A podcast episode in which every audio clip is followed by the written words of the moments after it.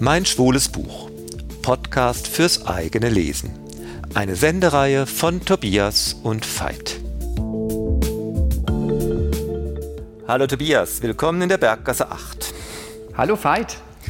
Heute My Policeman von Bethan Roberts. Ja, das ist diesmal eine Dreiecksgeschichte. Und wenn wir auf einem schwulen Literaturpodcast von Dreiecksgeschichte sprechen, dann versteht sich wahrscheinlich von selbst. Es sind auf jeden Fall Männer. Hier sind es aber nur zwei Männer und eine Frau. Das macht das Ganze auch sehr spannend. Und sie beginnt in den frühen 50er Jahren und ähm, das Ganze ist nicht nur ein Zeitkolorit, sondern es gibt uns nicht nur diese Dreiecksgeschichte ähm, zu verdauen und zu lesen, sondern eben auch die Geschichte schwulen Lebens, vor allem eben in den 50er Jahren. Genau, das spielt in Brighton zu einer Zeit, als Homosexualität nicht einfach nur geächtet, sondern strafbar war. Und das schlägt sich äh, auf alle drei nieder. Es ist ein Roman, der in drei Perspektiven geschrieben ist. Es gibt eben die Marion, äh, die Frau, Tom, den Policeman und Patrick, einen Kunsthistoriker.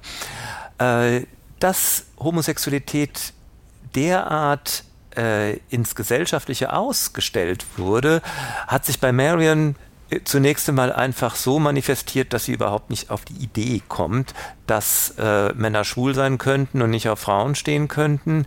Bei Tom ist es weitgehend äh, durch in eine ver verkorkste äh, Doppelstrategie ge äh, gekommen. Patrick hat seine, seinen eigenen Modus gefunden. Tom der Policeman, äh, über den beide, sowohl Marion als auch Patrick, immer sagen, My Policeman, was diese Zerrissenheit äh, literarisch unglaublich schön illustriert. Äh, Tom ist zerrissen zwischen Liebe und Vorurteilen, zwischen schwulem Selbsthass. Er will es nicht Wort haben, kann es aber nicht lassen äh, und hat selbst im Grunde keinen echten Weg gefunden, wie er zwischen diesen beiden Polen, seinem wahren Ich und den gesellschaftlichen Erwartungen durchkommen soll. Ja, und Tom, der Policeman, der wird ja jetzt nicht sofort als Schwuler vorgestellt, sondern man entdeckt ja mit ihm so ein bisschen selber, dass er möglicherweise eben nicht nur Marion äh, erotisch äh, und liebevoll findet. Ganz anders ist das bei Patrick. Patrick, der zweite Mann in dieser Dreiecksgeschichte, bei dem ist sehr, sehr klar, okay, der ist schwul, der ist Kunsthändler, ähm, der ist aber auch eine sehr ruhige und abgeklärte Person.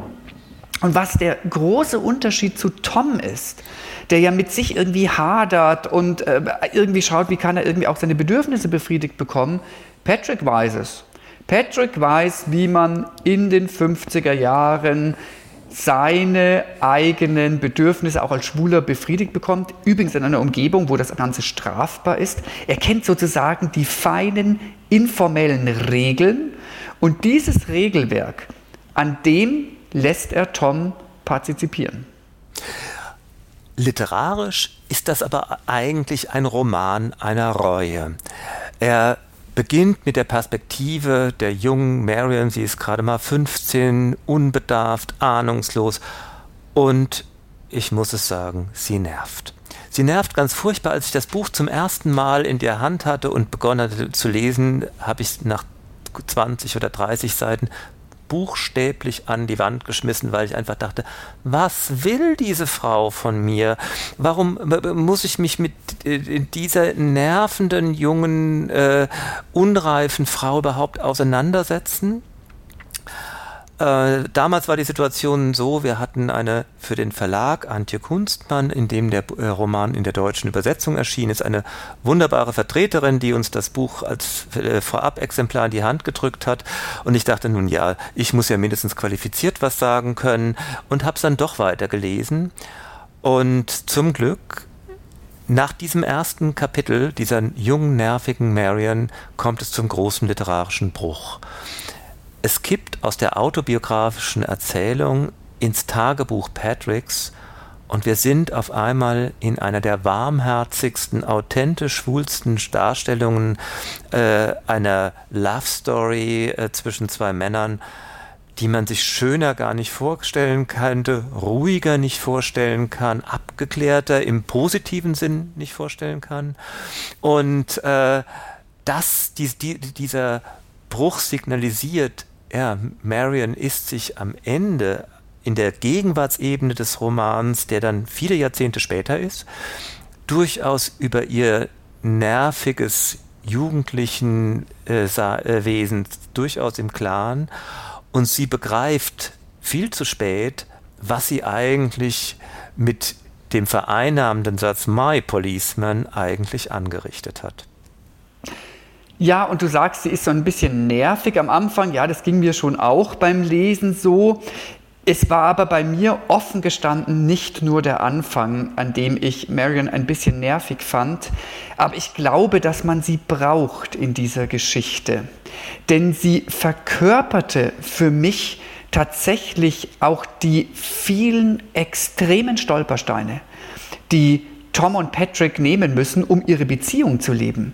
Da ist die nervige Marion tatsächlich nur der Sinnbild dafür, dass man überhaupt es schafft, ein schwules Leben in dieser Zeit zu führen. Und man muss sagen, der Ton ändert sich ja auch.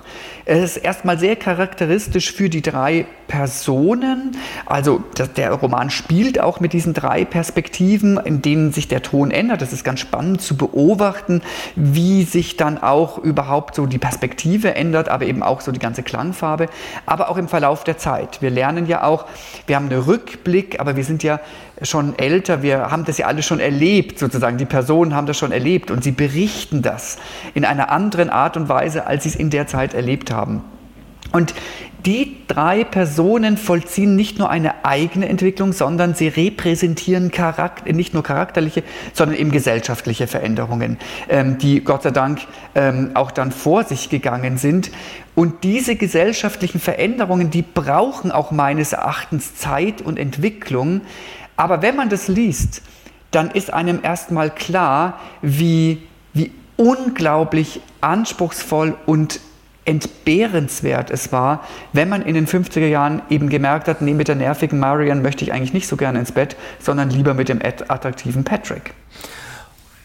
Und zur Ehrenrettung von Marion muss man ja auch sagen, sie bringt die beiden älteren Männer auch wieder zusammen. Auch hier ist es Tom, der eigentlich nicht weiß, was zu tun ist in einer Liebesbeziehung, wenn der andere in einer großen Krise ist.